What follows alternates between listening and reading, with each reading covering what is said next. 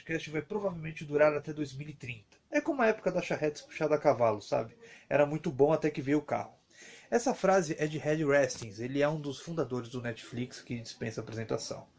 Provavelmente você, assim como eu, sentimos uma liberdade quando veio o Netflix, do tipo, bom, agora a gente pode controlar a nossa programação, ver os nossos filmes, nossas séries, no momento e na hora que a gente quiser, por um valor que cabe no bolso.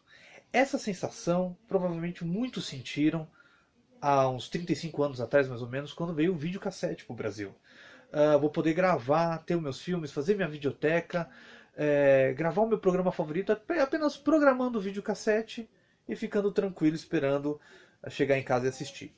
Uh, muitas pessoas até na época acharam que o videocassete iria prejudicar a televisão. Bom, o videocassete acabou e a televisão ainda está aí. O, Net, o Netflix veio para ficar. É, temos outros aplicativos, outros, outros meios para se assistirem filmes e seriados. As televisões se adaptaram, tanto a Record quanto a Globo lançaram suas, suas plataformas. Mas eu acredito que essa frase tem um erro. Acho que a televisão ela tem muito que durar. Se ele falou da base do, da televisão ao vivo, aí é o erro. Porque a televisão ao vivo é que mantém a TV aberta, aqui no Brasil principalmente. O ao vivo ele nunca vai acabar, ele tem muita força. Uh, por mais que você possa ver uma novela a hora que você quiser, o último capítulo é legal você ver na hora da exibição. Se a, se a novela vai ser exibida às nove, é isso é o legal. Você ver depois não é a mesma emoção que você ver na mesma hora. Que a grande audiência está assistindo esperando o final daquela novela. É como ir ao cinema. A gente tem muitas opções hoje em dia de assistir um filme, uh, seja por streaming, seja até por pirata, que é um modo errado, que eu não acho certo.